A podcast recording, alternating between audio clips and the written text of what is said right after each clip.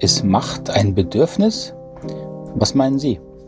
Diese Frage wurde mir im letzten Webinar gestellt, das ich gegeben habe. Und der Teilnehmer meinte, das ist auch eine gute Frage auch für den Podcast und da kann ich ihm nur recht geben und deswegen befassen wir uns heute mal mit diesem Thema. Macht, ist das ein Bedürfnis? Erstmal ganz herzlich willkommen hier beim Podcast für gewaltfreie Kommunikation und Persönlichkeitsentwicklung. Ich bin Markus Fischer bin Trainer und Berater aus Reutlingen südlich von Stuttgart und seit über 20 Jahren befasse ich mich mit der Materie der gewaltfreien Kommunikation in Beratungen, in Unternehmen, in der Verwaltung, vielen Fortbildungen und finde es immer noch eine fantastische und faszinierende äh, Geschichte und Methodik, die Marshall Rosenberg da in die Welt gebracht hat. Macht. Das ist natürlich ein spannendes Thema. Und dieser Teilnehmer kam auf diese Frage, weil er kurz vorher, äh, ich glaube, eine Einführung in die gewaltfreie Kommunikation oder ein anderes Seminar von einer Trainerin besucht hat und der hat er die gleiche Frage gestellt. Und die Trainerin hat wohl relativ äh, erschrocken gesagt, auf keinen Fall, es macht ein Bedürfnis. Äh, und ich habe mit gleicher Überzeugung im Webinar gesagt, ja, natürlich, es macht ein Bedürfnis. Und dann äh, war natürlich ein bisschen Verwirrung und entspann sich auch eine interessante Diskussion. Und die möchte ich Ihnen hier ein bisschen darlegen, weil es zum einen nochmal, denke ich, Klarheit schaffen kann, warum und wieso befassen wir uns überhaupt mit Bedürfnissen. Was ist überhaupt ein Bedürfnis in der gewaltfreien Kommunikation? Und dann natürlich auch nochmal im Detail, warum denke ich, dass Macht durchaus eine gute Bezeichnung für ein Bedürfnis sein kann. Mit Bedürfnissen befassen wir uns in der gewaltfreien Kommunikation ja nicht als Selbstzweck, sondern Bedürfnisse sind im Grunde der Versuch, unsere Gefühlswelt in einer Art und Weise zu interpretieren, die sie handhabbarer macht und vor allen Dingen, mit der wir dazu befähigt werden, dafür Verantwortung zu übernehmen. Gefühle sind eine ziemlich diffuse Sache, äh, ändern sich stetig und dauernd und haben wir nicht wirklich im Griff, müssen wir auch nicht. Aber für unsere Handlungen müssen wir natürlich ähm, Verantwortung übernehmen. Und Handlungen haben immer den Zweck, unsere Bedürfnisse zu erfüllen, uns also quasi besser fühlen zu lassen. Das ist mal die grundlegende Idee, denn wenn sich unsere Bedürfnisse erfüllen, fühlen wir uns im Allgemeinen besser. Bedürfnisse sind nun definiert in der gewaltfreien Kommunikation als äh, ein sehr allgemeiner Ausdruck für eine sozusagen Form der Lebensenergie oder dessen, was Leben braucht, um leben zu können. Es gibt da keine spezifische und genaue Definition. Ähm, das ist auch nicht wichtig. Wichtiger ist, dass Sie sich mit diesem, mit diesem Thema und der Intention befassen, die mit Bedürfnissen gemeint ist. Ähm, Bedürfnisse bezeichnen eben das, was Leben braucht. Und spezifischer, wenn wir über menschliche Bedürfnisse sprechen, dann müssen wir uns damit befassen, was braucht menschliches Leben, um gut zu leben und sich gut zu entwickeln. Und wenn Sie dafür dann sehr allgemeine Begriffe verwenden und vor allen Dingen Ihre Intention darauf haben, wie fühlen sich diese Bedürfnisse an, dann bezeichnen Sie das, was wir als Bedürfnis benennen. Und da Bedürfnisse jetzt eben etwas sehr Allgemeines bezeichnen, etwas, was alle Menschen brauchen, sind sie eben auch etwas, was alle Menschen prinzipiell verbinden kann, wo also Einigkeit und äh, Verständnis entstehen kann. Das ist der Grund, warum äh, Konfliktlesung äh, funktioniert, wenn man sich mit Bedürfnissen befasst. Aber das ist mal ein Seitenthema hier.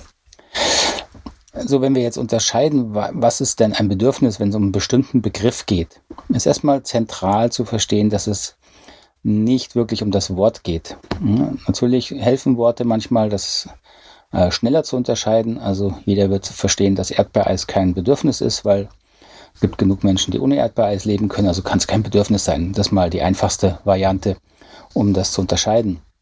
Aber es gibt natürlich sehr, sehr viele Begriffe, die allgemeine ähm, Prozesse, Themen, äh, Symptome beschreiben wo man genauer hingucken muss. In meinen Seminaren ist immer wieder mal Diskussion, ist denn Pünktlichkeit und Effizienz ein Bedürfnis? Das sind natürlich keine Bedürfnisse, aber es klingt natürlich schwer danach, weil wir so dran gewöhnt sind. Ja, wir sind so gewöhnt, in, in, in Pünktlichkeit zu denken.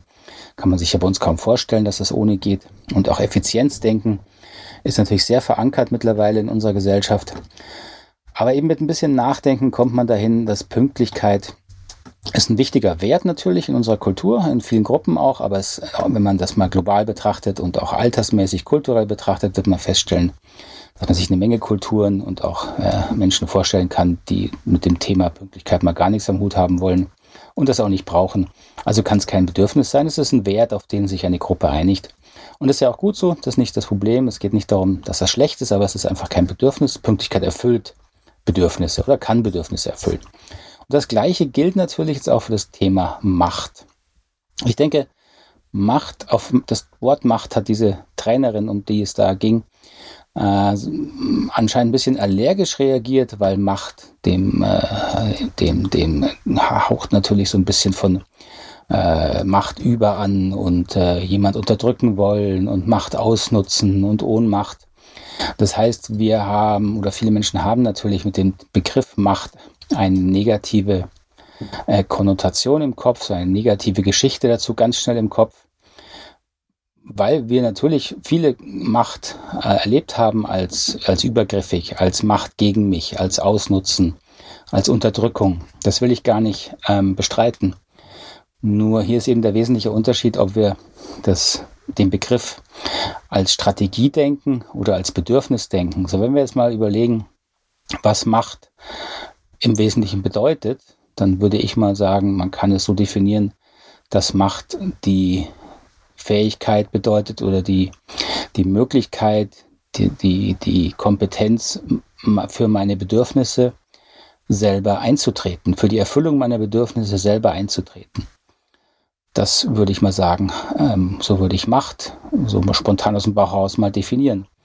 Und jetzt gucken wir mal, was Macht mit dem Thema Leben und vielleicht nochmal spezifisch dann mit menschlichem Leben zu tun hat. So in meiner Definition hat jede Pflanze Macht. Jede Pflanze muss dafür sorgen, dass ihre Bedürfnisse erfüllt werden. Und wenn Sie einmal gesehen haben, wie ein Löwenzahn sich durch eine Asphaltdecke kämpft äh, und diese sprengt dabei, dann würde ich mal behaupten, da steckt einige Macht dahinter, nämlich die Macht des Lebens. Wenn wir auf mal Menschen gehen und sie äh, mal darüber nachdenken, wie ein scheinbar hilfloses, machtloses Baby es ohne Probleme schafft, die Aufmerksamkeit von Dutzenden Erwachsenen auf sich zu ziehen und auf seine Bedürfnisse aufmerksam zu machen äh, in einer Art und Weise, die erstmal niemand versteht und dennoch zu überleben, dann behaupte ich mal, da steckt viel Macht dahinter. Das Leben dieses Babys hat Macht, ins Leben zu kommen. Und natürlich haben auch Sie als Erwachsener eine Menge Macht. Sie tun vieles dafür, äh, ihre Bedürfnisse erfüllt zu bekommen. Und ohne Macht, ohne dieses Bedürfnis gäbe es wie gar keinen Impuls, glaube ich, für Bedürfnisse zu sorgen. Wir müssen machen, wir wollen wirksam sein, nicht nur wir wollen, sondern wir müssen. Das ist die Qualität von, äh, von Bedürfnissen. Es geht dann nicht um eine, eine willentliche Entscheidung, sondern ohne Macht gäbe es gar kein, hätte das Leben keine Macht. Und auch wir Menschen hätten keine Macht, die unsere Umwelt so zu gestalten, dass sie unsere Bedürfnisse erfüllen. Also so gedacht und so denke ich zu diesem Begriff Macht, ähm, ist es für mich natürlich Ausdruck eines Bedürfnisses. Und wenn wir natürlich dann dahin kommen zu sagen, ja, aber es wird doch so oft ausgenutzt, Macht, ja natürlich, natürlich gibt es eine Menge und das sind dann Strategien, wie Menschen diese Macht leben. Ja, sie leben dann ihre Bedürfniserfüllung auf Kosten und häufig auch zu Schaden anderer Menschen. Daran besteht äh, gar kein Zweifel. Wenn jemand äh, sein, sein Bedürfnis, äh, was weiß ich, sein, sein, seinen Selbstwert leben möchte, indem er mit 200 Sachen durch die Stadt braust und dabei andere Menschen gefährdet und noch mehr als gefährdet, vielleicht sogar verletzt, dann ist das natürlich ein Ausdruck von Macht, aber auf Kosten äh, anderer Menschen.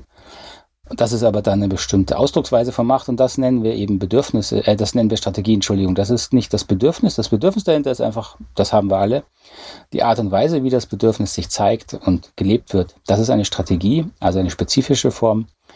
Und die ist natürlich genauso häufig schlecht wie gut. Da kommt die Bewertung rein und da ist sie auch sinnvoll. Aber deswegen glaube ich nicht, dass man gleich diese, diesen Begriff von Macht ähm, in diese Richtung denken muss, sondern dass man da mal ein bisschen tiefer drüber nachdenkt. Ich finde das interessant und möchte das auch nochmal so ein bisschen zur Diskussion hier stellen, dass gerade äh, dieser Begriff natürlich äh, in diesem GFK-Seminar, und ich kenne das von anderen GFK-Seminaren, das ist nicht das erste Mal, ähm, dass quasi so ein, ein, ein, ich nenne es mal kraftvoller Begriff oder natürlich potenziell mm, bedrohlicher Begriff, dass dieser Begriff versucht wird, äh, schon wieder wegzu auszumerzen. Also man darf jetzt, wenn man richtig GFK macht, in diesem Verständnis den Begriff Macht, also, also darf man nicht als Bedürfnis nehmen, weil er hätte das ja irgendwas Positives. Und das ist eine Tendenz, die es leider in der GfK häufig gibt. Auch aus diesem Grund möchte ich hier dazu anregen, eben da nochmal tiefer drüber nachzudenken. Die, das, das, das Schlechte, das Ungute liegt, in, liegt nicht in dem Begriff Macht, sondern das Schlechte und Ungute liegt in dem Menschen, wie er diese Macht auslebt, welche Mittel und Wege er dafür findet, diese Macht, die er eben hat, ähm, in die Welt zu bringen. Viel wichtiger als dieser, dieses Wort, ja, also dieser Begriff Macht, ist also die Intention, mit der ein Mensch seine Bedürfnisse lebt, ganz unabhängig davon, wie wir das nennen. Und da möchte ich nochmal darauf hinweisen, dass eben das Thema Haltung und die Entwicklungsebenen ganz, ganz zentral sind. Und das können Sie auch sehr einfach jetzt auf das Thema Macht anwenden. Ähm, das Thema Entwicklungsebenen verwende ich ja hier immer wieder. Nur ganz kurz zur Erinnerung, ja, wir haben jetzt mal ganz grob vereinfachen, kann man es auf drei Entwicklungsebenen zurück eindampfen, unsere Entwicklung, äh, dass wir eine starke egozentrische Phase haben in der Kindheit und dann lernen wir uns an Gruppen anzupassen. Das ist die konformistische Phase. Und dann werden wir äh, irgendwann, wie, wir das nennen, vernünftig. Das ist dann die rationale Phase.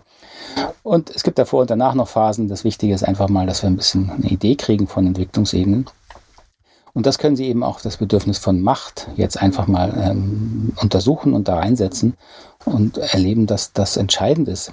Denn natürlich können Sie ein Bedürfnis von Macht auf einer egozentrischen Ebene leben und dann führt das natürlich dazu, dass diese Person ihre Macht unabhängig davon einsetzt, wie andere Personen dort äh, berücksichtigt werden. Und das kann eben im Zweifelsfall auch auf Kosten anderer Personen gehen. Kinder, kleine Kinder sind in der egozentrischen Phase und die haben natürlich auch eine Menge Macht, nur sie haben noch nicht so viele Mittel, um diese Macht negativ einzusetzen, seien wir froh. Aber natürlich ist das äh, eine egozentrische Form von Machtleben und das ist völlig okay bei kleinen Kindern. Äh, das sehen wir auch alle entspannt und haben unsere Mittel und Wege, sie halbwegs sanft und gewaltfrei darauf hinzuweisen, dass das nicht immer gut ist, was sie da vorhaben. Äh, der Spruch Kinder an die Macht in diesem Zusammenhang sollte dann sehr zu denken geben. Äh, das, da wäre ich jetzt nicht der große Favorit von. Wenn wir konformistisches äh, Denken, konformistische Haltung haben, dann ist natürlich Macht auch ein Thema, was wir dann diese, was wir in dieser Haltung nutzen, um äh, den, den Gruppengedanken zu stärken. Also dann leben wir Macht in und für eine Gruppe. Ja, weil wir eben die Zugehörigkeit vor allen Dingen erleben wollen in dieser konformistischen Ebene.